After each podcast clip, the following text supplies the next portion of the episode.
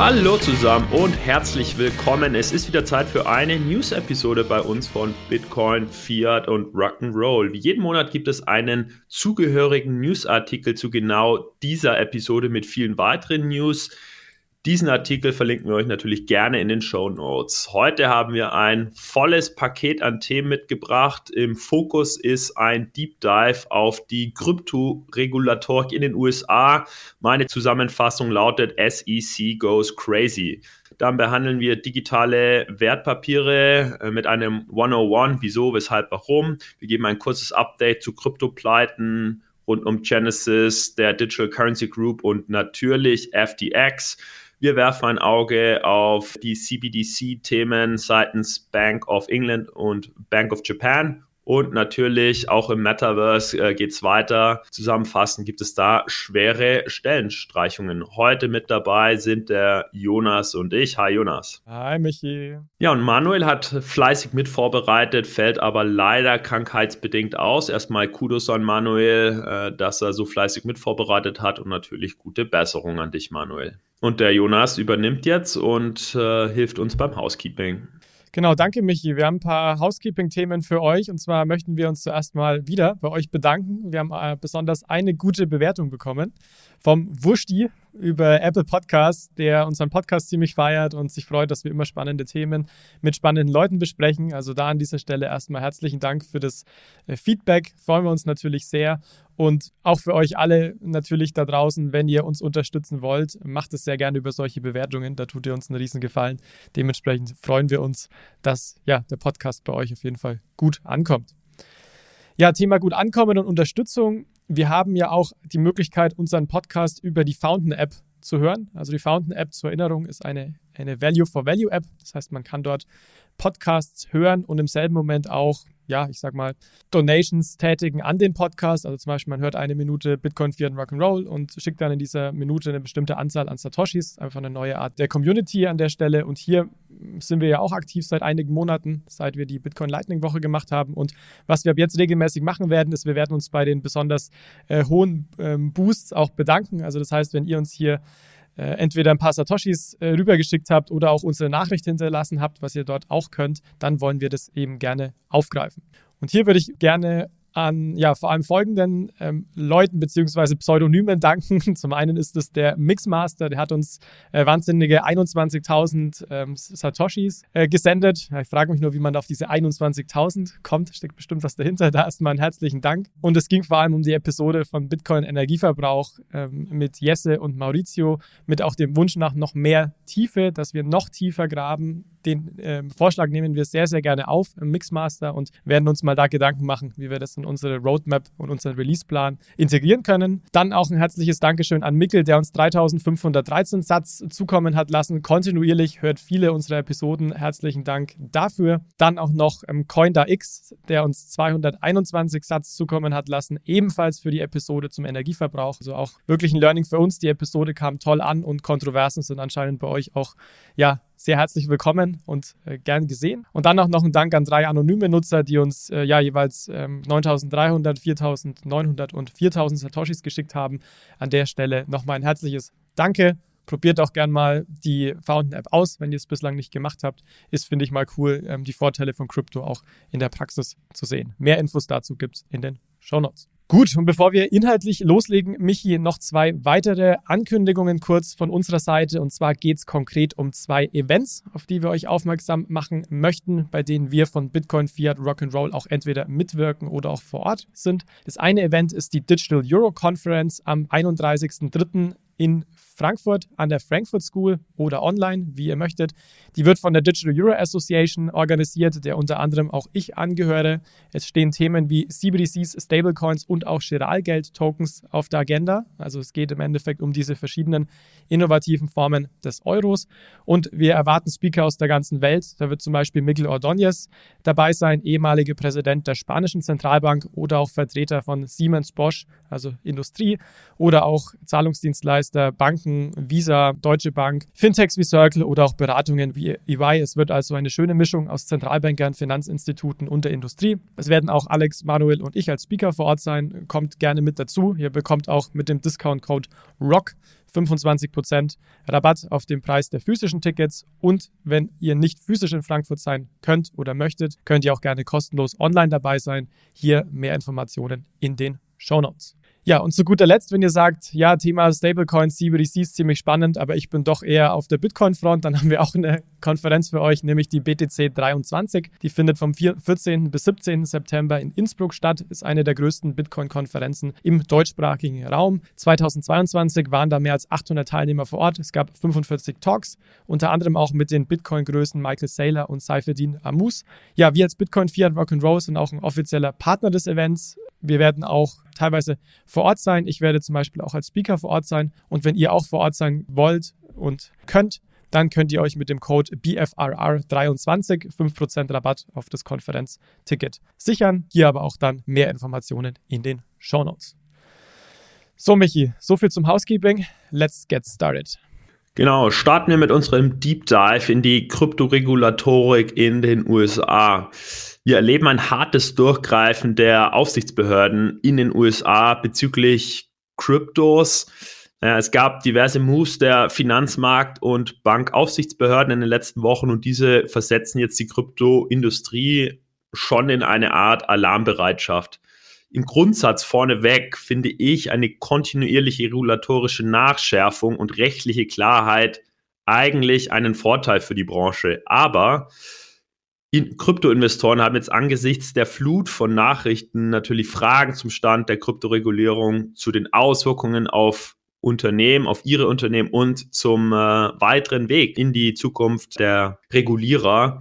Generell betrachte ich Regulierung im Crypto-Space eher als eine Art Reise und kein Ziel, da wir immer noch so sehr am Anfang sind, dass wir jetzt nicht von einem Steady State in der Regulierung sprechen können, der noch immer leicht adjustiert wird. Da ist noch alles möglich, alles offen, vom Totalverbot von allem bis hin zu einer Liberalisierung naja, aber bevor wir jetzt auf diese ganzen einzelnen Regulierungspunkte eingehen, ist es für uns alle, glaube ich, wichtig, das aktuelle Umfeld nochmal zu verstehen. Das vergangene Jahr war für die Kryptobranche aus meiner Sicht eine katastrophale Zeit.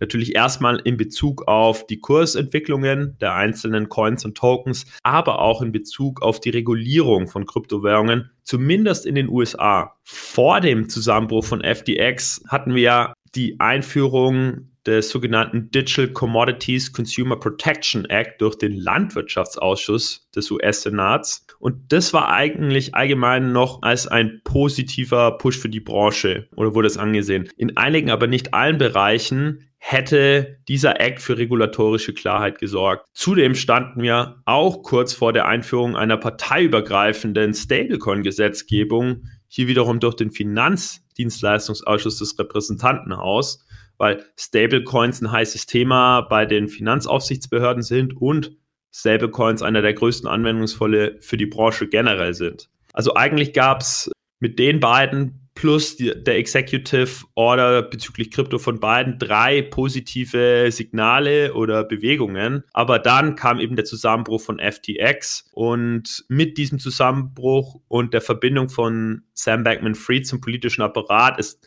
das Schicksal dieser drei oder dieser zwei legislativen Bemühungen und der Executive Order aus meiner Sicht jetzt bestenfalls stark verzögert und schlimmstenfalls völlig zunichte gemacht. Also es ist schon spannend, finde ich, finde ich mich, wie sich das geändert hat, so das Blatt. Ne? Also wir haben da meiner Meinung nach totale Offenheit in den USA gehabt. Man möchte die Innovation haben, klar, man möchte regulieren, aber man ist an sich sehr freundlich. Und jetzt wird so der, der kleine Hammer ausgepackt, würde ich vielleicht mal sagen. Ja, ja, schon. Ne? Also so nehme ich es auch wahr, so nehmen es auch andere Akteure im Space wahr. So heute nach den Zwischenwahlen im November in den USA hat sich auch noch die Zusammensetzung der Legislative geändert, die das Problem nochmal verschärft. Denn sowohl im Repräsentantenhaus als auch im Senat haben die Demokraten jetzt nicht mehr das Sagen. Und das macht die Verabschiedung dieser zwei Gesetze, die ich oben genannt habe, also erstmal generell, aber im Zusammenhang mit Kryptowährungen eben auch sehr viel komplizierter. Und in Ermangelung neuer gesetzlicher Befugnisse und als Reaktion auf den Zusammenbruch von FTX haben die Aufsichtsbehörden jetzt ihre bestehenden Befugnisse in gewohnter Weise voll eingesetzt mit Durchsetzungsmaßnahmen, Erlasse von Vorschriften, weniger formelle, aber auch relevante äh, Leitlinien für die Branche. Und vor dem Hintergrund, den ich jetzt gerade geschildert habe, ist es jetzt wichtig und können wir jetzt in äh, einzelne Regulierungsmaßnahmen reinzoomen. Auf der einen Seite ist viel bei den Stablecoins passiert. Ähm, da wirfst du jetzt mal ein Licht drauf und dann äh, werde ich noch ein Licht auf Staking-Regulierung der SEC werfen. Genau, und ich denke, was insgesamt wichtig ist zu verstehen, ist ein zentraler Streitpunkt. Und zwar ist die Frage, ob bestimmte Kryptowährungen, Stablecoins, Dienstleistungen wie Staking, ob sich dabei um Dienstleistungen rund um Wertpapiere handelt oder nicht. Das ist so die Kernfrage, weil die SEC eben sagt, naja, was ihr da gerade so treibt, das ist doch eigentlich eine Tätigkeit, die im, im, Kontext mit Wertpapieren zu finden ist. Das heißt, die müsste, hättet ihr anmelden, äh, anmelden müssen, dementsprechend wäre unter die Regulierung gefallen.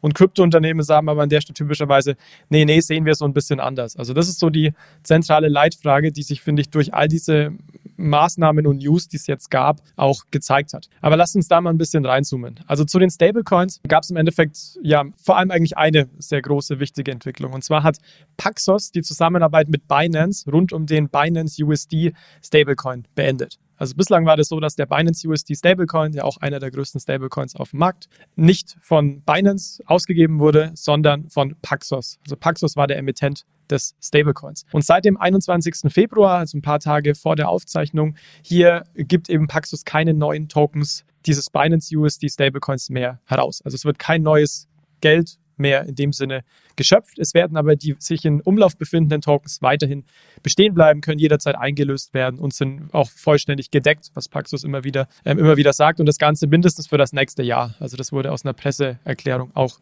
ähm, deutlich. Ja, Jetzt fragt ihr euch natürlich, warum das Ganze? Also warum gibt jetzt Paxos keine neuen Tokens mehr heraus und beendet die Zusammenarbeit mit Binance? Da wird in der Presseerklärung dazu von Paxos offiziell kein Grund genannt. Es ist aber klar geworden aus verschiedener anderer Kommunikation, dass die New Yorker Aufsichtsbehörde, unter die auch Paxos als New York ansässiges Unternehmen fällt, ähm, von der Aufsichtsbehörde NYDFS angeraten wurde. Also die Aufsichtsbehörde hat gesagt, Leute, macht, geht, geht auf Nummer sicher und wählt diesen Schritt, stellt die, ähm, ist die Issuance äh, an der Stelle ein. Und außerdem hat Paxos auch eine sogenannte Wells Notice von der SEC bekommen, also eine Ankündigung, dass die SEC Paxos aller Voraussicht nach verklagen wird. Also das kann man sich vorstellen wie ein Dokument, das wird dem Unternehmen zugeschickt, da werden Bedenken geäußert und jetzt hat Paxos eben Zeit, 30 Tage überzeugende Argumente zu liefern, warum denn die SEC Paxos nicht verklagen sollte. Und wie gesagt, die Kernfrage dieses Ganzen ist, handelt es sich bei Binance USD um ein Wertpapier, was man hätte anmelden slash registrieren müssen? Das ist wirklich die absolute Kernfrage, wo einfach sich gerade die SEC und auf der einen Seite und Paxos auf der anderen Seite nicht so ganz einig sind, um das mal vorsichtig ähm, auszudrücken. Die Neuigkeit gab es jetzt vor knapp einer Woche.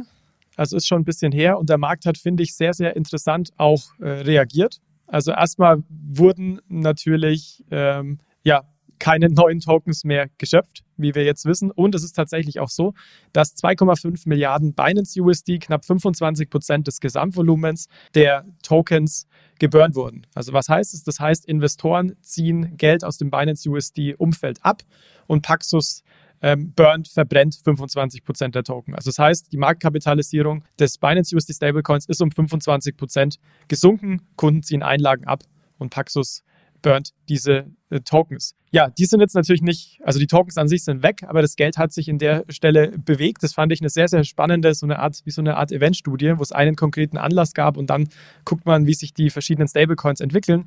Nämlich hat Tether ganz stark äh, profitiert. Also Tether hat im Endeffekt eine Marktkapitalisierung um drei Milliarden erhöhen können, also sogar noch mehr als die äh, Binance USD Tokens, die geburnt wurden. Also sehr spannend finde ich, diesen, diese Bewegung von Binance USD in Tether rein. Und ähnliches Bild auch mit einem bisschen leichteren Anstieg bei USDC. Also USDC hat eine Milliarde in dieser Zeit gewonnen, Zulauf erhalten an Marktkapitalisierung, das heißt an Nachfrage und an neuen Tokens. Äh, dementsprechend ganz klar zu erkennen, Leute gehen raus aus Binance USD, gehen rein into äh, in Tether und in ähm, USDC an dieser Stelle. Ja, Jonas, what's next?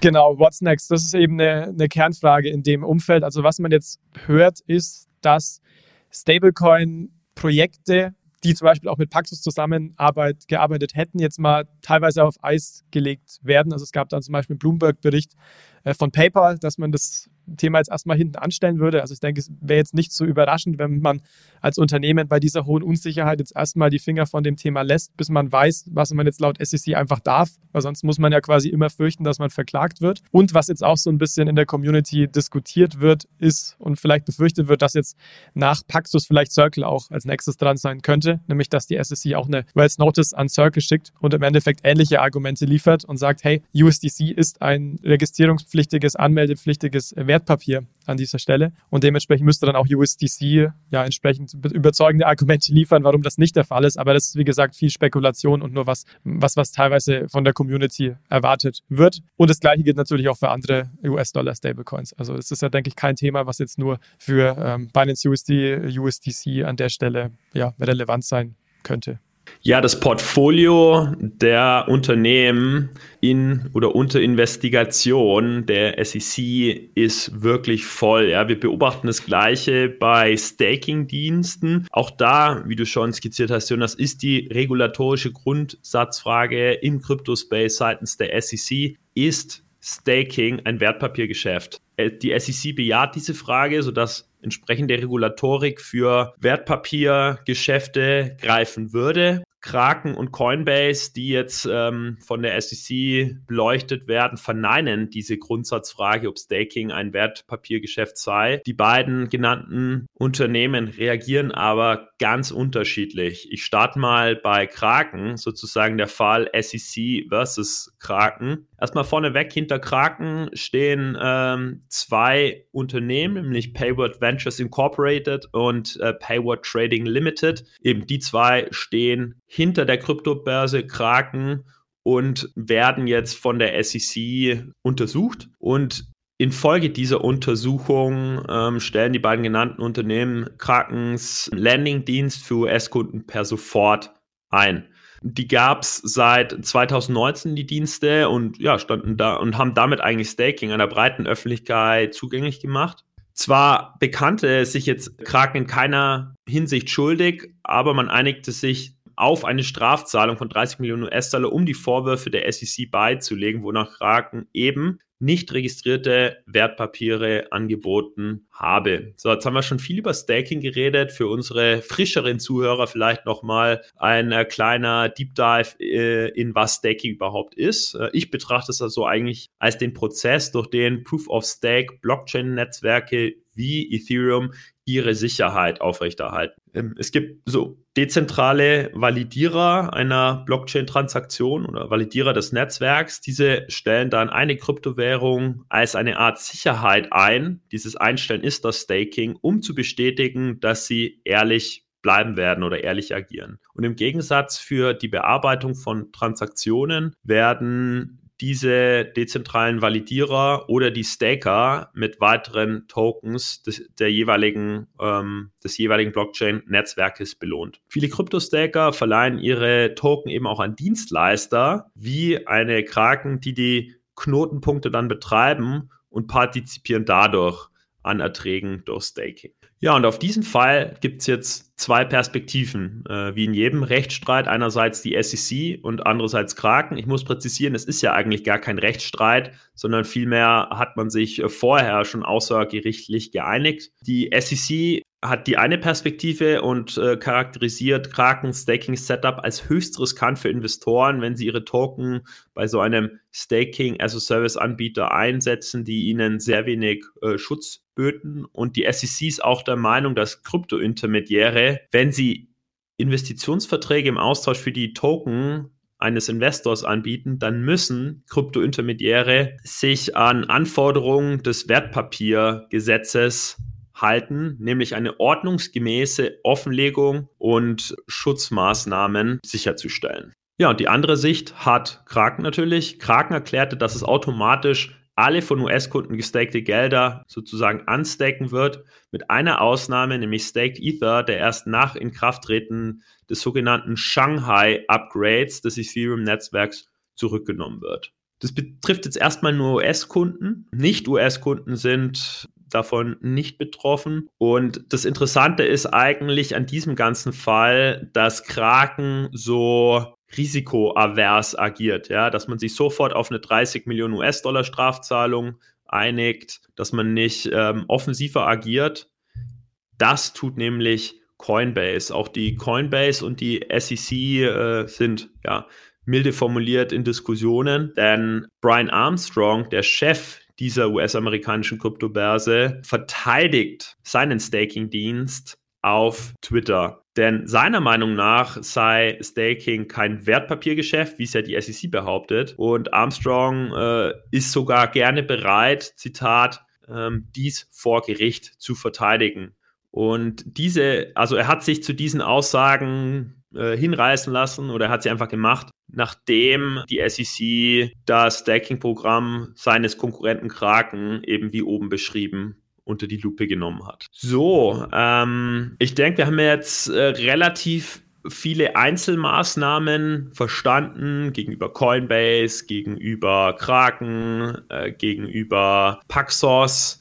Ähm, ich glaube, was uns jetzt noch so ein bisschen fehlt, ist so ein bisschen Fazit oder eine Einordnung. Was heißt das jetzt eigentlich für uns in Europa und den Crypto-Space allgemein? Und ich finde es schon auch interessant, Michi, die zwei wirklich unterschiedlichen Seiten. Also so die eine, die Crypto-Seite, die sagt, ist doch kein Wertpapier, wir haben alles richtig gemacht. Und die SEC, die sagt, Leute, was ihr macht, hätte, ist ein Wertpapiergeschäft. Also ich bin wirklich gespannt, weil das ist natürlich ein Präzedenzfall. Ne? Wenn, wenn die SEC dann da einmal, beziehungsweise wenn da einmal dann gesagt wird, okay, es ist ein Wertpapiergeschäft, dann gilt es natürlich für alle Geschäfte in diesem Umfeld, auch für andere Projekte. Ne? Und da bin ich wirklich gespannt, wer da am Ende, ich sage mal so, mit, ja, als Gewinner hervorgeht, weil das ja wirklich zwei fundamental unterschiedliche Sichtweisen auf einen angebotenen Service oder angebotene Assets sind.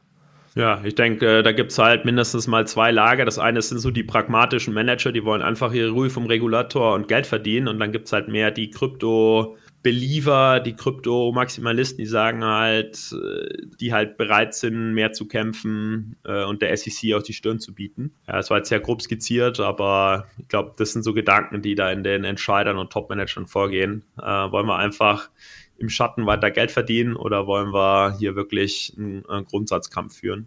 Denk, wir müssen uns vor Augen halten, wir haben jetzt die ganze Zeit über die USA und über Moves der SEC geredet. Uns interessiert natürlich alles, was heißt das jetzt für Europa und für den Crypto-Space allgemein. Für, für mich kamen diese rechtlichen Schritte der SEC eigentlich total überraschend. FTX hat viel im Space geändert und ich dachte, dass die USA generell eher offen ist gegenüber Innovation und Krypto vor allem mit Blick auf die Executive Order. Ich meine, wir haben äh, damals noch ähm, darüber gelächelt, wie Biden hier so eine Crypto Executive Order rausgibt, was sehr positiv ist. Und auf der anderen Seite ein äh, Scholz in Deutschland quasi nicht mal äh, Aktien kauft, geschweige denn eine äh, Kanzlerorder zur äh, Kryptoerforschung rausgibt. Ja. Also in den USA äh, herrscht aus meiner Sicht aktuell Chaos. Es sind überraschende rechtliche Schritte und Europa dagegen hat jetzt durch die MiCA, also Markets in Crypto Assets Regulierung, eine rechtliche Sicherheit. Ja, wir sind schon relativ stabil unterwegs aus meiner Sicht und langfristig könnte die aktuelle Situation in den USA dienlich sein für uns in Europa.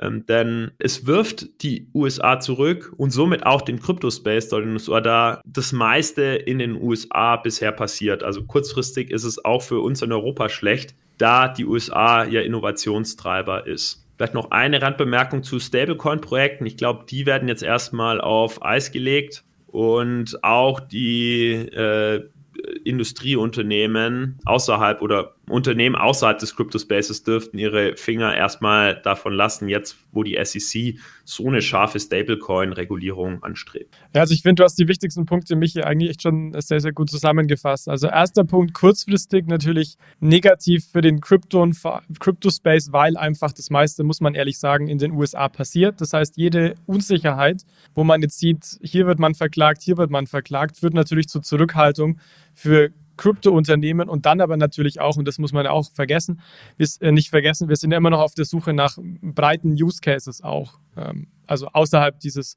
normalen Tradings und Custody, dass natürlich jetzt auch Industrieunternehmen die Finger davon lassen, weil sie natürlich wissen, ich weiß ja gar nicht, wenn ich USDC benutze, ob ich mich damit irgendwie strafbar mache in den USA. Und das glaube ich, dass den Space wirklich kurzfristig zurück wirft. Also nochmal eine schlechte Neuigkeit, aber langfristig, wie gesagt, bin ich ganz bei dir. Wir haben jetzt bald die Mika-Regulatorik. Das heißt, wir haben schon, wir sind schon da regulatorisch einige Jahre einfach weiter als die USA in, den, in Europa. Und wir haben immer geschimpft über Europa, wie ja, so langsam für Innovation und USA läuft den Rang ab und so weiter. Executive Order war auch positiv. Aber das könnte meiner Meinung nach jetzt wirklich ein richtiger Boost auch sein für Europa, weil man hat einfach bald diese Rechtssicherheit.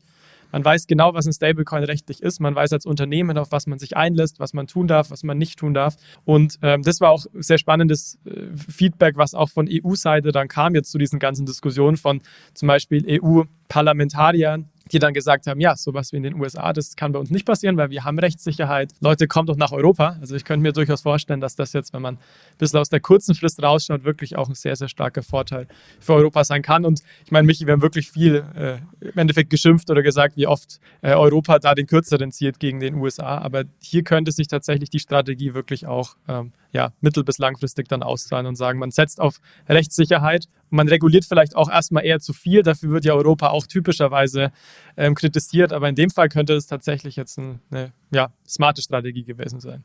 Ja, und Stichwort Europa. Bei uns äh, wird auch weitergebaut und nicht nur oder insbesondere nicht über Regulierung gestritten. Ähm, vielleicht magst du uns mal auf den neuesten Stand bringen, was bei uns Interessantes gebaut wird.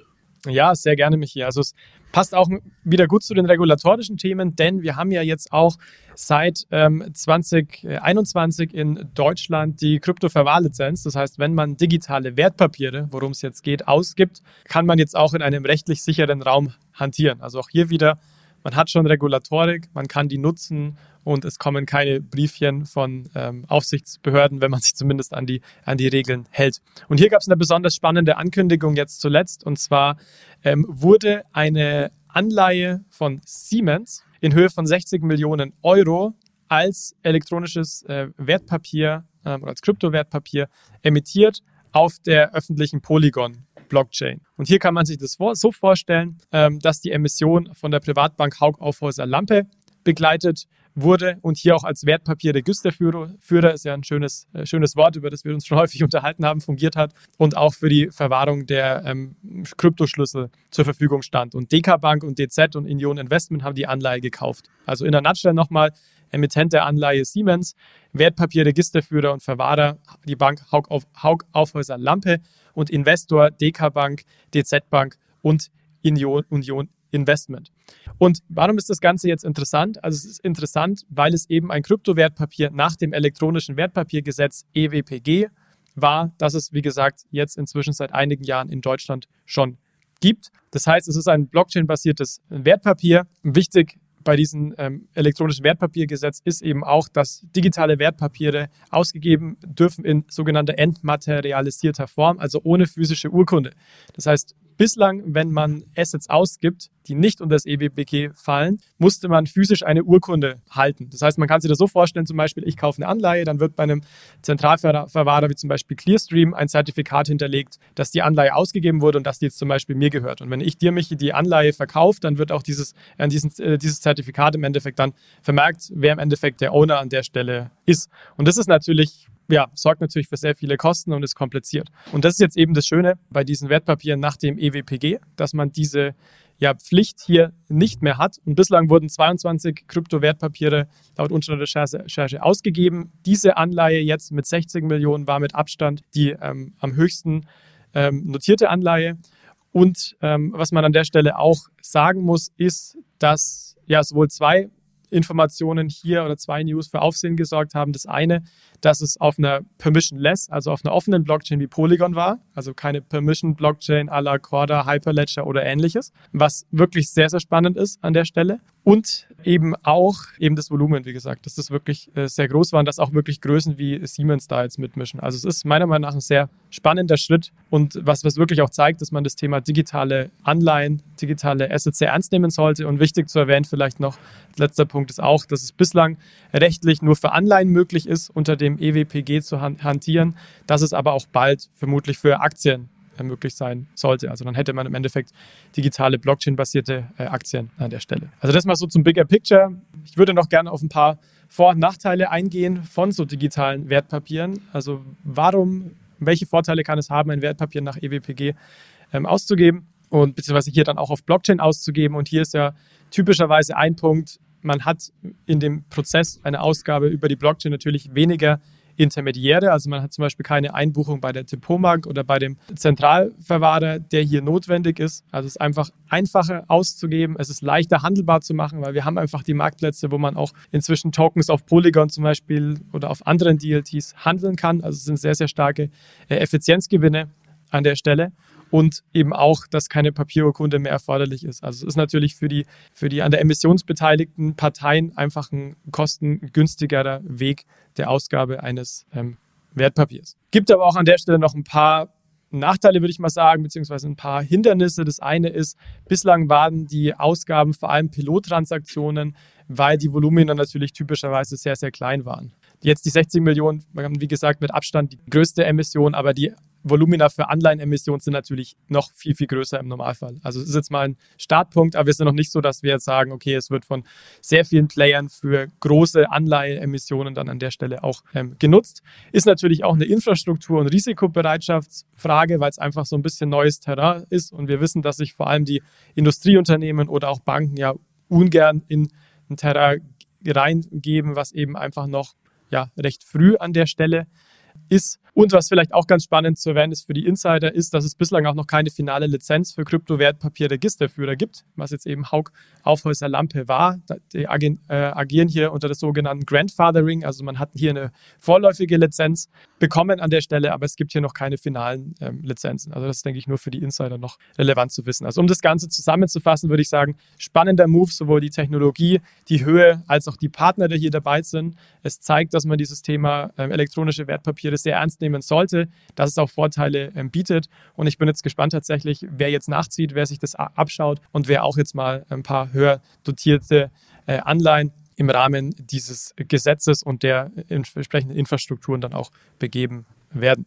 Ja, also wenn ich äh, es richtig verstanden habe, gibt es auch noch andere Projekte, die mit der Entwicklung ähm, einhergehen. Genau, also wir haben jetzt hier die, äh, die DK Bank schon genannt, die in dem Sinne eben auch Investor dieser Anleihe war, die hier auch sehr aktiv ist. Und zwar möchte die DK Bank auch jetzt eine Tokenisierungsplattform bis 2024 einführen. Man baut hier zusammen mit Metaco Harmonize Verwahrung und Verwaltung von digitalen Wertpapieren auf. Also wichtig, es geht hier um digitale Wertpapiere und nicht um ja, den Handel von Kryptowährungen wie Bitcoin oder ähnlichen. Da gab es nämlich auch ein bisschen ja, unterschiedliche Berichterstattung in den Medien. Deswegen ist es extrem wichtig zu erwähnen, dass es zwei verschiedene Themen an der Stelle sind. Und ähm, die DK Bank ist natürlich das Wertpapierhaus der deutschen Sparkassen, verwaltet ein Kundenvermögen von rund ja, 360 Milliarden Euro, also wirklich sehr, sehr viel, hauptsächlich an Fonds. Also wenn so ein Unternehmen da jetzt sowohl investiert als auch eine eigene Tokenisierungsplattform aufbauen möchte, ist es natürlich wirklich wieder ein ähm, sehr ernstzunehmender Schritt und muss ich sagen, sehr, sehr positive News dann. Wir haben oft über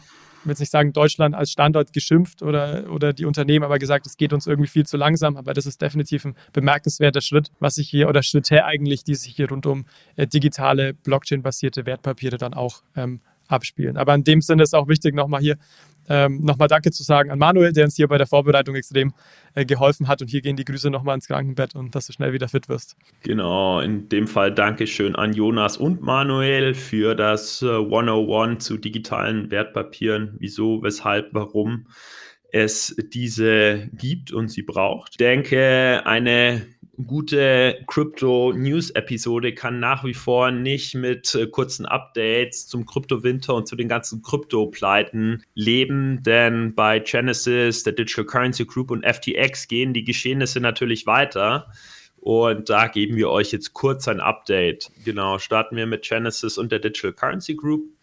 Also erstmal der bankrotte Kreditgeber Genesis und dessen Muttergesellschaft DCG, also die Digital Currency Group, erzielen eine erste Einigung mit ihren Hauptgläubigern. Ist das schon mal eine positive Nachricht? Genesis war eine der wichtigsten Kreditgeber in der Branche und war in erheblichem Maße an den Turbulenzen in 2022 beteiligt. Und infolge dessen hat das Unternehmen im Januar dann Konkurs anmelden müssen und äh, arbeitet derzeit jetzt mit den Gläubigern an einem Umstrukturierungsvorschlag. Ziel davon wäre es dann natürlich, Gelder freizulegen, die an Kreditgeber zurückgegeben werden können. Wir haben da einen starken Fokus in der letzten News-Episode draufgelegt, deswegen heute nicht die ganze Story, sondern nur wirklich die Updates. Zum Glück kann man sagen, es gibt wohl keine weiteren schlechten Neuigkeiten zu weiteren Pleiten. Insbesondere die Muttergesellschaft DCG scheint nicht von einer Pleite betroffen zu sein. Ich glaube, das wäre ein anderes äh, Hochhaus, bildlich gesprochen, das, wenn es pleite gehen würde, nochmal äh, richtig viele weitere mitreißen würde. Insofern ist das schon mal ein Positiv-Update. Die DCG steht nicht vor einer Pleite.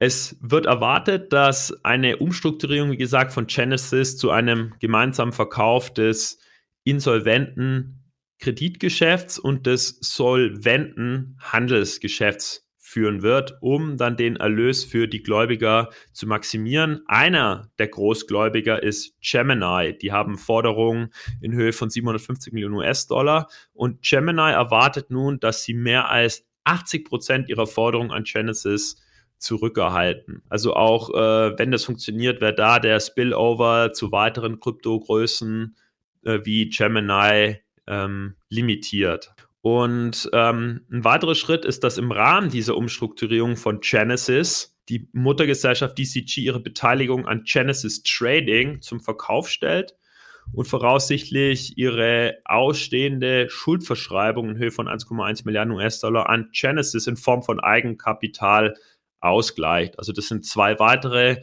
Geldquellen für Genesis, um Kapitalgeber Geld zurückzugeben. Ja, und insgesamt ist hier mein äh, Eindruck, dass die Strategie von DCG zu sein scheint, sich auf eine isolierte Umstrukturierung von Genesis zu strukturieren. Und Grayscale setzt seine Tätigkeit fort, um einen möglichen Aufschwung ähm, der Märkte zu profitieren. Also aus der Ecke Genesis DCG keine negativen Updates, sondern vielmehr mehrere Quellen der Hoffnung für Kapitalgeber an Genesis. Ich denke, dass das wirklich sehr, sehr gute News sind, weil das wäre ja wirklich, also das wäre ja wirklich ein Horror-Szenario gewesen, wenn jetzt auch DCG mit dem ähm, Bitcoin Trust im Endeffekt unter finanzielle Schieflage geraten würde. Weil das hätte ich mir durchaus auch vorstellen, vorstellen können, dass das nochmal einen stärkeren Impact als FTX hätte haben können. Also was wirklich extrem, extrem groß gewesen wäre, weil einfach sehr viele Institutionelle auch in den, ähm, in den Bitcoin-Fonds investieren. Deswegen bin ich da sehr erleichtert, um ehrlich zu sein, dass man hier diese positiven Neuigkeiten mit sich bringen kann, dass man sich da geeinigt hat. Und ja, vielleicht war das ja auch so mal ein bisschen, mich, ich weiß nicht, wie du siehst, so eine, jetzt nicht sagen Trendwende, aber dass man jetzt sagt, okay, jetzt ist mal genug Kryptowinter. Jetzt geht es mal wieder äh, eher Richtung, äh, Richtung Norden als Richtung Süden, dass das vielleicht das offizielle, äh, offizielle Ende war, aber wer weiß, was, was noch kommt. Mhm. Ja, genau. Es ist halt Teil der ja, Erholung, aber sicherlich noch kein Wachstum. Ja, also jetzt müssen halt erstmal alle Kapitalgeber, so gut es geht, versorgt werden. Aber ja, also die positive News ist eigentlich nur, dass es keine weiteren Pleiten gibt. genau, aber vielleicht reicht es schon aus, um zu sagen, okay, es ist zumindest eine Bodenbildung. Aber ich bin bei dir, Michi. Genau. Und natürlich müssten wir auch wieder einen Blick auf FTX und Alameda Research äh, werfen.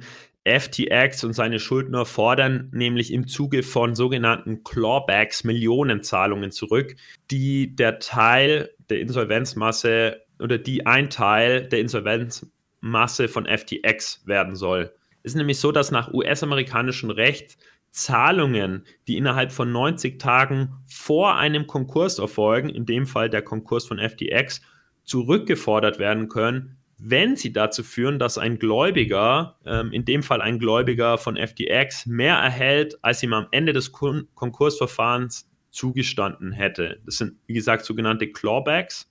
Und zahlreiche politische Persönlichkeiten und Aktionsgruppen haben jetzt quasi Post von der FTX erhalten, weil sich FTX auf diese Möglichkeit eines Clawback beruft. In dieser Post oder in diesen Briefen äußert FTX und seine Schuldner nämlich ihre Forderung nach Rückgabe der Gelder, die Bankman Fried vor dem Konkurs von FTX ähm, gespendet hat. Ja, und da steht auch die Androhung, also da stehen, da werden auch rechtliche Schritte angedroht. Das ist quasi nicht so eine freundliche Bitte, hey, könntet ihr bitte, sondern steht ja wirklich drin, dass sie sich auf dieses Claw Clawback-Recht berufen und diese Gelder zurückfordern. Das war quasi das FTX-Update.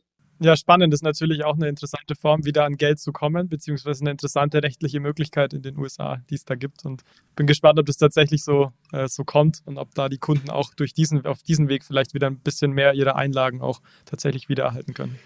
Ja, für mich ist jetzt wie so Episode 2 des Kryptowinters. Episode 1 war Schock, ja, also äh, Konkurse, harte Schicksale für die Investoren, die Geld verloren haben. Und äh, Phase 2 ist jetzt wirklich einerseits regulatorische Schärfung, insbesondere der SEC in den USA, und zum anderen halt versuchen, die insolventen Unternehmen jetzt irgendwie noch über Clawbacks, über Umstrukturierungen an äh, Kapital zu kommen, um Kapitalgeber zu entschädigen. Alameda Research tut das nämlich auch, das Schwesterunternehmen von FTX, es hat nämlich den Kryptokreditgeber Voyager Digital verklagt. Alameda Research versucht auch hier äh, Kreditrückzahlungen zu fordern, die FTX vor seinem Konkurs im November 2022 geleistet hat an Voyager Digital. Also jetzt sind wir quasi in einer Dreiecksbeziehung. FTX hat nämlich im Juli 2022 oder nein, FTX hatte den im Juli 2022 pleitegegangenen Kryptowährungskreditgeber Voyager Digital gekauft für 1,4 Milliarden. Das war letzten September. Ähm, und jetzt erklärt Alameda, quasi der dritte Spieler, dass FTX im August Zinszahlungen in Höhe von 3,2 Millionen US-Dollar gezahlt hat. Und Alameda versucht nun auch die Clawback-Regelung anzuwenden, um genau dieses Geld zurückzufordern. Also hier wird mit allen Mitteln versucht, irgendwie noch an Geld zu kommen,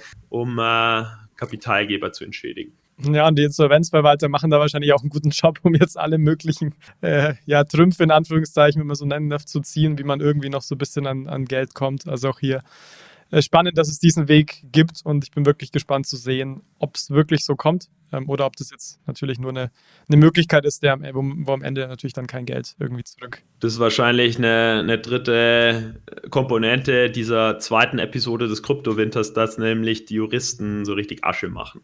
Also insbesondere die Top-Kanzleien, die spezialisiert sind auf Restrukturierung, auf äh, Pleiten, äh, ja, die werden jetzt richtig gut chargeable sein. Ja, und viel zu tun haben. So, jetzt bin ich mal gespannt, ob es im CBD C-Space ein bisschen ruhiger und gesitteter zugeht? Gute Überleitung.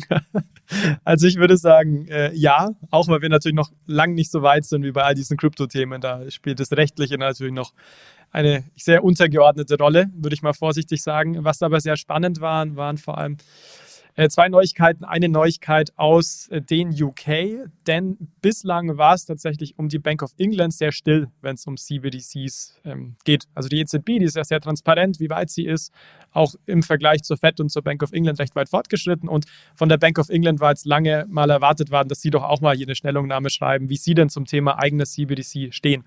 Und das ist jetzt passiert. Da wurde jetzt vor wenigen Wochen ähm, wurden zwei Papiere veröffentlicht. Einmal ein Konsultationspapier und einmal ein technisches Papier des HM Treasury, das ist das Finanzministerium und Wirtschaftsministerium in den UK und der Bank of England. Und in diesen Papieren geht es einmal um die mögliche Ausgestaltung eines digitalen Funds und auch der Notwendigkeit oder Implikationen einer CBDC.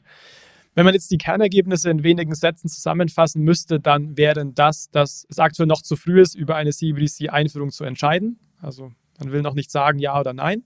Dass aber langfristig eine CBDC wohl notwendig sein dürfte, sodass man jetzt schon mit den Vorbereitungen beginnen muss. Also das ist so ähnlich wie bei anderen Zentralbanken, die sagen, naja, wir müssen jetzt mal tiefer graben. Ob es aber denn jetzt kommt, steht irgendwie in den Sternen.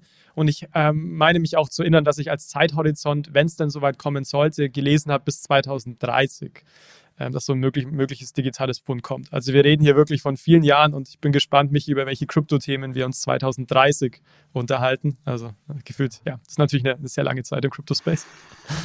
2030 sind wir alle so reich wegen Krypto, weil wir alle fleißig hodeln, dass, äh, ja, dass wir nur noch äh, auf den Bahamas Zeitung lesen. Da bin ich mal gespannt. Das würde ich so ein bisschen challengen, aber let's see. und es gab ein paar sehr interessante Aspekte dieses Projekts und des Papers. Also ein Thema ist äh, der Aspekt der Limits, denn es wird in Europa ja sehr viel darüber diskutiert, ob es ein Limit auf den digitalen Euro gibt für einen Kunden, dass zum Beispiel ein Bürger nur einen maximalen Betrag halten darf. Warum? Um negative Effekte auf den Finanzsektor zu vermeiden. Also man will die Situation vermeiden, dass zum Beispiel eine Finanzkrise ähm, Bürger auf die Idee kommen, ihr komplettes Geld vom, von Banken abzuziehen und in zum Beispiel diese CBDC einzuschichten, weil es im Endeffekt ein geringeres äh, Risiko hat. Und deswegen möchte man da so ein bisschen die, ich sage jetzt mal, die Brechstange rausholen und da Limits einsetzen. Und was sehr spannend ist, ist, dass das in den UK auch diskutiert wird. Also das ist eigentlich weniger spannend, aber die Größenordnung ist sehr spannend. Weil in der Eurozone wird da von 3000 Euro gesprochen, zumindest mal vorläufig und als grobe Richtung. Und in den UK spricht man von 10.000 bis 20.000 ähm, Pfund. Also das heißt ein deutlich höherer Betrag, deutlich höheres Limit, wo man natürlich auch im Alltag deutlich mehr damit machen, äh, machen kann, ne? als jetzt mit irgendwie 3.000 Euro. Und wichtig ist, wie man darauf kommt, auf die Zahl, das fand ich auch ganz spannend in UK, dass tatsächlich 10.000 bis 20.000 jeweils der Geldbetrag ist, wo 75 bis 90 Prozent der Bürger ihr Gehalt in dem digitalen Pfund empfangen können. Also man denkt ein bisschen weiter an der Stelle auch schon. Also die Limits-Diskussion finde ich immer ziemlich spannend, weil das auch sehr starke Auswirkungen natürlich auf die Nutzung am Ende hat. Ein zweiter wichtiger Aspekt ähm, ist das Thema Privatsphäre, Privacy. Das ist ja auch einer der Hauptkritikpunkte an CBDCs, dass sie eben ja auch zu einer Situation führen könnten, dass man geringeren Datenschutz hat. Aber wie die treuen Hörerinnen und Hörer wissen, gibt es da ja auch Lösungen, wie man das CBDC sogar dafür einsetzen kann, mehr Privatsphäre für Zahlungen zu haben. Da Stichwort nochmal äh, Zero Knowledge Proofs und das Paper, was Alex und ich mit einigen sehr schlauen äh, Co-Autoren dazu geschrieben haben, wo wir auch schon mehrmals darüber geredet haben.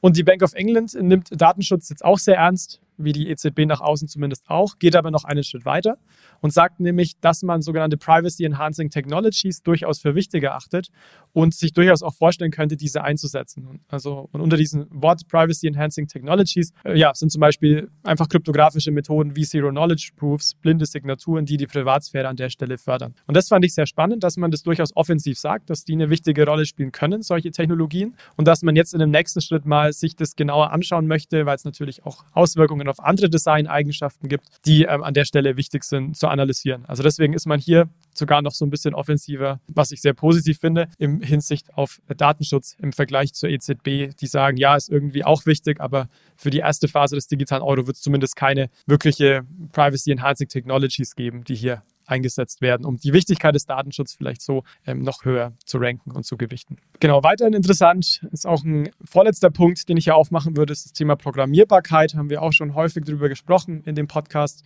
So soll eine CBDC, wenn sie denn kommt in den UK, keine Features von Programmierbarkeit im Kern besitzen. Also die CBDC soll nicht zur Nutzung eingeschränkt sein, zum Beispiel, dass es nur für bestimmte Zwecke eingesetzt wird oder in einem bestimmten Zeitintervall eingelöst werden kann. Stichwort ist hier programmierbares Geld. Aber, das finde ich einen spannenden Ansatz, dass Intermediäre, die, wie zum Beispiel Banken oder Zahlungsdienstleister oder andere lizenzierte Unternehmen, durchaus die Möglichkeit haben könnten, Programmierbarkeit in ihre Use Cases zu implementieren. Also dass man zum Beispiel sagt, Programmierbarkeit spielt im Kernsystem keine Leute, das von keine Rolle, das von der Zentralbank kommt, aber es, es würde über eine API Andockungsmöglichkeiten geben für zum Beispiel Banken, die dann die CBDC nutzen können, um selbst programmierbare Zahlungen zum Beispiel zu ermöglichen, um Smart Contracts ähm, einzusetzen, um Zahlungsflüsse zu optimieren, um Payment versus Payment oder Delivery versus Payment Prozesse abzubilden. Und das ist eigentlich, finde ich, ein ziemlich äh, interessanter Ansatz und smarter Ansatz, wenn es rund um die Use Cases, auch die spannenden Use Cases rund um Programmierbarkeit geht, dass es die nicht im Kernsystem gibt, aber dass man über eine API dann da andocken kann und dementsprechend entsprechende Use Cases auch ja, umsetzen kann. Und letzter wichtiger Punkt ist auch, dass die CBDC tatsächlich auch für nicht UK-Bürger zugänglich sein soll, also nicht nur für die Bürgerinnen und Bürger in Großbritannien, sondern auch ja, für, ähm, für weitere ähm, Länder. Da bin ich aber mal gespannt, wie genau das ausschauen wird, wie hoch da die Limits sein werden, welche Bürger wo. Aber interessant, dass man das so offensiv gesagt hat, dass man das machen möchte. Ähm, das ist nämlich auch was, was die EZB jetzt für, für sich, für die internationale Rolle des digitalen Euros immer wichtiger äh, sieht, auch, aber eben ja sich noch nicht dazu committed hat. An der Stelle. Genau, so für eine kleine Zusammenfassung. Wir sind immer noch äh, jetzt bei der Bank of England, gehen wir jetzt raus aus der Research-Phase, gehen in die Design-Phase von 2023 bis 2025, 2026 und danach eventuell Bild. Also ihr seht, man, wir reden hier von sehr langem Zeithorizont, aber jetzt gibt es nun endlich mal die ja, initiale Einschätzung der Bank of England und des HM Treasury zu einer digitalen Zentralbankwährung in den, ähm, ja, in den UK. Ja, du hattest als ersten interessanten Aspekt von Limits gesprochen. Äh, die Idee ist schon, wenn ich die richtig verstehe, dass unterhalb dieser Limits voll anonymes Bezahlen mit der britischen CBDC möglich wäre? Ah, gute Frage. Also tatsächlich ist das Limit, von dem ich gesprochen habe, ein allgemeines Limit. Das heißt, wenn du dieses Limit übersteigst, kannst du mit der CBDC nicht bezahlen. Also wenn das Limit bei 3000 Euro liegt und du willst mit 5000 Euro zahlen, dann sagt dir die App, du kannst nur 3000 damit zahlen und der Rest wird zum Beispiel übers Bankkonto abgewickelt. Also es geht dann nicht mal um Privatsphäre, sondern nur um ein allgemeines Limit. Ach, warum ist die Menschheit nicht einfach bolder? Ich meine, so, ja, solange wir kein ja, solange wir kein voll anonymes Zahlen ohne Limits mit CBDCs haben, interessiert sich doch kein Mensch dafür. Ich meine, du kennst da unsere Einschätzung. Ich bin auch der Meinung, dass diese Möglichkeit der Anonymität zumindest bis zu einer bestimmten Schwelle, also von dem Limit, von, du, von dem du sprichst, Michi, ähm, wichtig, sein, wichtig sein sollte und da sein sollte. Ich finde es äh, spannend, weil in China, wir gucken da ja auch manchmal hin, ist es ja auch so, dass es allgemeine Limits gibt, die aber wirklich sehr, sehr hoch sind, muss man ganz ehrlich sagen. Und dann aber auch Limits für, sagen wir mal, ähm, ja, Zahlungen mit einer höheren Privatsphäre. Wir haben auch schon diskutiert, das ist keine Anonymität, aber höhere Privatsphäre, weil du zum Beispiel nur dein Handy brauchst. Und für mich ist das auch ein No-Brainer, dass es diese Limits auch braucht. Und das sieht man auch in anderen CBDC-Projekten, Bahamas, Ostkaribik, da ist es auch so. Also ich glaube, Michi, dass es schon so eine Grenze gibt, dann auch später, wo man sagt, mit, mit höherer Privatsphäre bis zu einem zweiten Limit, was natürlich nochmal niedriger liegt, wo man sich auch vielleicht nur Handynummer angeben muss oder, oder ähnliches zum Beispiel. Ähm, aber, und das ist halt auch das, was ich in Diskussionen oft einbringe, ist, es ist natürlich ein Unterschied, ob ich da wie in China eine Telefonnummer hinterlege zum Beispiel oder ob ich über kryptografische Methoden wie Zero Knowledge Proofs komplett anonym unterwegs bin. Weil auch mit der Handynummer, wenn man die angibt, man kann die rechtlich natürlich nachverfolgen. Ähm, aber das ist, ist vermutlich noch eine tiefere Diskussion. Aber ich glaube einfach, dass das Thema Datenschutz super wichtig ist und sehe das wie du, Michi, für die Adoption ist es meiner Meinung nach ein wichtiger Aspekt, den man hier definitiv in den Prioritäten hochranken sollte als Zentralbank. Gut, soviel vielleicht zur Bank of England. Äh, zweite kurze, kurzes Update noch von einer sehr wichtigen Zentralbank, nämlich der Bank of Japan, die auch sehr aktiv ist im CBDC-Space. Da ist ganz wichtig, ähm, es gab ja einige Fake News, dass Japan ein Projekt eingestellt hat vor einigen Monaten. Das hat unser äh, Investigativ-Co-Autor Alex dann äh, mal aufgedeckt. Da gab es dann auch im Endeffekt eine Korrektur von den, von den Artikeln dazu. Ähm, wichtig ist zu sagen, nein, das CBDC-Projekt in Japan ist nicht tot. Im Gegenteil, man streitet jetzt von der POC-Phase die im März beendet wird, in die praktische Prototyping-Phase. Also es gibt jetzt ein Pilotprogramm, ähm, da soll es um technische Machbarkeit verschiedene Aspekte geben, die über das bisherige POC hinausgeht. Es sollen zum Beispiel Offline-Zahlungen sich mal genauer angeschaut und auch umgesetzt werden.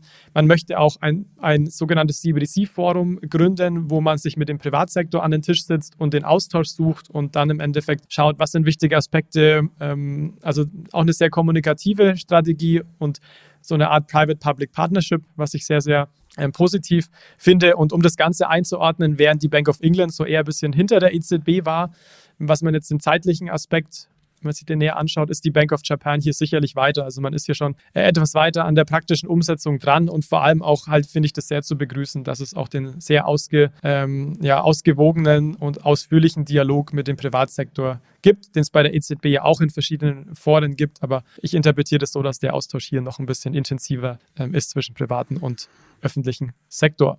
Ich habe ja langsam so den Eindruck, dass sich die Zentralbanken dieser Welt, dass die halt FOMO-driven sind dass sie nicht die eine Zentralbank sein wollen, die keinen Pilot hat oder keine Proof-of-Concept-Phase. Ähm, bin mir nicht sicher, inwieweit getrieben sind von der Einsicht, dass CBDCs wertvoll sein können oder sogar von einem Push der Bürger mit CBDCs zahlen zu können. Aber vielleicht bin ich ja da ähnlich wie du beim Metaverse eher kritisch. Ja. Ja, also ich denke auch, dass FOMO schon ein wichtiges Thema ist. Also man guckt sich China an, schaut, was die da treiben und denkt sich, okay, wir wollen da irgendwie auch in die Richtung so ein bisschen gehen. Und ich meine, das ist ja auch das, was wir im Podcast schon oft thematisiert haben. Warum sollten es Bürger nutzen? Und das ist halt eine wichtige Frage, die man, denke ich, auch bei jedem Investment auch Unternehmen fragt, so, what's your business case? How many users do you have um, in the future und so weiter. Und das sehe ich halt für viele CBDCs heute noch nicht. Ich habe auch ein, diese Woche mit einer Zentralbank gesprochen, wo ich im Endeffekt gefragt habe, ja, was sind denn die Vorteile und wo, auch, wo dann auch die Auskunft war, so, hm, ist irgendwie schwierig zu sagen. Müssen wir noch, müssen wir noch so ein bisschen schauen, beziehungsweise wenn, wenn, wenn du doch eine gute Idee hast, dann sag doch mal Bescheid, also so überspitzt ausgedrückt. Deswegen, man ist, glaube ich, hier an einigen Zentralbanken, nicht bei allen, das ist auch wichtig, aber wirklich noch auf der Suche nach einem Use Case. Aber ja, let's see. Genau, das äh, beantworten wir dann in einer eigenen Episode ähm, oder verweisen natürlich auf die vielen CBDC-Episoden, die es schon gibt. Jetzt machen Und die wir. beantworten es hoffentlich auch, nicht nur wir. Genau, genau. Ähm, ja, jetzt äh, biegen wir ab auf die Zielgerade mit äh, zwei News rund ums Thema Metaverse. Es gibt nämlich eine Entlassungswelle. Microsoft entlässt sein komplettes Metaverse-Team. Es geht um rund 100 Mitarbeiter, die aus dem Forschungsbereich entlassen worden sein sollen. Ist das sogenannte Industrial Metaverse Core Team. Dieses Team beschäftigte sich mit Metaverse-Anwendungsfällen rund um den Betrieb von Steuerungssystemen in Elektrizitätswerken, in der Robotik und in Transportnetzwerken, also Industrial Metaverse, äh, wirklich für Geschäftskunden von Microsoft, nicht für uns Retail-Nutzer sozusagen, die halt gamen, äh, also die für Entertainment in virtuelle Welten gehen. Und äh, Tencent äh, macht einen ähnlichen Move. Ähm, es streicht die Entwicklung eines eigenen Metaverse, wenn man so möchte, zusammen. Mitten im, im Metaverse-Hype äh, hatte Tencent als weltgrößter Videospielanbieter äh, Mitte 2022 noch die Sparte Extended Reality XR gegründet. Dafür wurden fast 300 Personen eingestellt und diese sollten nicht nur die Software für das Tencent Metaverse schreiben, sondern auch Controller entwickeln, also Hardwaregeräte, um sich in dieser virtuellen Welt dann zu bewegen. Und diese Sparte löst Tencent jetzt wieder auf. Und was mich eigentlich so erstaunt an diesen zwei News ist, die Kurzfristigkeit dieser Zyklen. Also wie bei Bitcoin frage ich mich auch bei Metaverse am Anfang, bin ich fundamental überzeugt, dass entweder Bitcoin ein verlässliches Protokoll ist, ähm, dessen ähm, Coin in Zukunft an Wert gewinnen wird. Und bei Metaverse frage ich, bin ich davon überzeugt oder nicht, ähm, dass es eine Transition gibt von 2D-Inhalten auf Bildschirmen zu 3D-Inhalten in immersiven ähm, digitalen Welten. Und wenn ich das bejahe, dann investiere ich und pushe das über Jahre. Ja? Aber wir reden halt hier von Aktiengesellschaften, die quartalsgetrieben sind und halt auf Hypes aufspringen und dann wieder rausgehen. Und das finde ich ein bisschen schade. Ja. Glaubst du, dass der Hauptgrund jetzt auch dieser Layoffs dann auch so typischerweise makroökonomisches Umfeld war? Man haben ja gesehen von Amazon, Facebook, Meta, die jetzt alle äh, Mitarbeiter entlassen. Oder würdest du sagen, dass es wirklich was mit Metaverse an sich zu tun hat, dass man vielleicht zur Erkenntnis gekommen ist, es bringt uns vielleicht doch nicht kurzfristig den Nutzen, den wir uns erhofft hatten? Ich glaube, ersteres. Also, das ist schon Reagieren auf die Rezession und eine Vorbereitung auf. Das Problem an Rezession ist ja immer, man weiß nicht, wie lang sie sind. Ja, wenn es halt jetzt ein Quartal mal wäre, dann würde man es vielleicht durchhalten. Aber ich glaube, all diese Tech-Unternehmen, äh, weil sie nicht wissen, wie lange die Rezession dauert, bereiten sich halt auf äh, potenziell Jahre eines schwierigen ökonomischen Umfelds vor und ja, sind es deswegen ihren Eigentümer schuldig, solche Innovationsprojekte äh, wie Metaverse als erstes zu streichen. Hm, okay, weil das natürlich so das offensichtlichste in Anführungszeichen ist, weil es halt RD ist und nicht jetzt direkt äh, Revenues heute generiert. Genau, es ja, ist halt nicht das Kerngeschäft. Ja, genau. Ja. Gut, ja, mich, damit. Wir können doch nicht mit so einer negativen News schließen hier. Es war doch so positiv heute.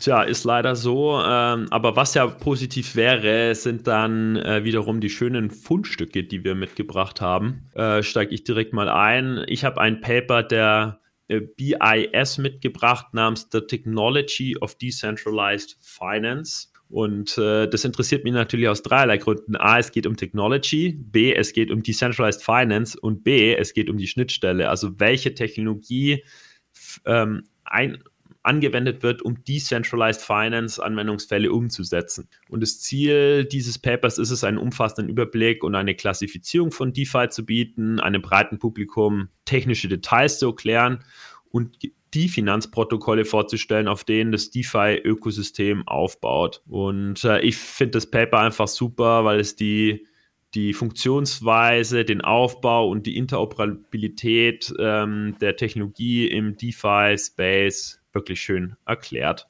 Gut, dann Michi, dann schließe ich mit, einer, mit einem positiven Fundstück. Zumindest finde ich es positiv und zwar äh, positiv und überraschend äh, zugleich. Nämlich ähm, hat ein einzelner Miner, ein sogenannter Solar Miner, kürzlich einen erfolgreichen Block bei Bitcoin gefunden. Also ist ja typischerweise so, dass man für die Blockvalidierung Proof of Work Rechenleistung aufbringen muss, dass die meisten der gewonnenen Blocks natürlich von äh, Mining Pools gewonnen werden, weil da einfach eine Vielzahl an Minern stehen, also hunderte, tausende und natürlich die Wahrscheinlichkeit höher ist, dass man da dieses Rätsel, dieses mathematische Rätsel löst. Und jetzt ist tatsächlich jemandem Solo-Miner gelungen, also jemand, der einfach einen Miner besitzt, dieses Rätsel als erstes äh, zu lösen, der jetzt im Endeffekt sagt, er oder der jetzt die 6,25 Bitcoin Block Reward auch ausgeschüttet, ausgeschüttet bekommen hat. Das heißt, da hat sich jetzt über Nacht, denke ich, sein Geschäft für den einen Miner auf jeden Fall gut, äh, gut gelohnt. Und das ist natürlich was, was statistisch gesehen sehr, sehr selten vorkommt, dass ein einzelner Miner mit nur 10 Tera-Hashes an Rechenleistung diesen Block gewinnt. Aber finde ich auf jeden Fall interessant. Also jeder Hobby-Miner, der uns hört und vielleicht noch so ein bisschen ein paar Miner laufen lässt, äh, statistisch gesehen möglich, dass ihr auch einen Block findet, wie jetzt auch dieser äh, Case dann wirklich zeigt, dass es wirklich möglich ist, wenn auch nicht so häufig. Gut, Michi, würde ich sagen, machen wir, einen, machen wir einen Haken drunter, oder?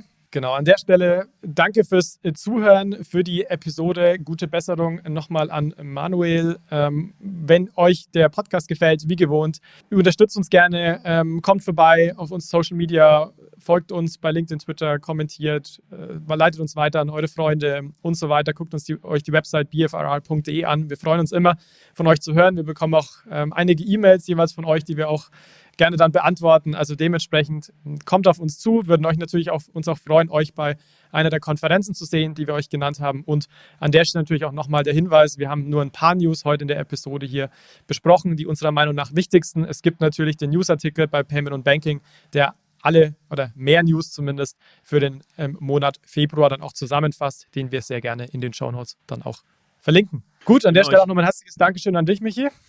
Sehr gerne. Ich nutze die Gelegenheit, um noch eins zu präzisieren. Und zwar reicht auf die Frage, ja, was, äh, wie können wir euch denn bei Social Media unterstützen? Und ihr habt, äh, ihr könnt aus genau vier Features auswählen. Ihr könnt unsere Inhalte teilen, ihr könnt sie liken, ihr könnt sie abonnieren und idealerweise in den Diskurs mit uns einsteigen durch Kommentare, auf die wir natürlich lückenlos reagieren. Äh, das Ganze könnt ihr tun bei LinkedIn, Twitter, Telegram und YouTube. Super, danke für die Präzisierung, Michi. An der Stelle danke nochmal alle fürs Zuhören und bis zum nächsten Mal. Bis ciao, zum ciao. nächsten Mal. Macht's gut. Ciao.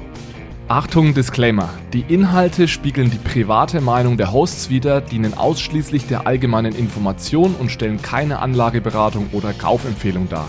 Es gilt, Do Your Own Research, informiert euch, bevor ihr Investments tätigt.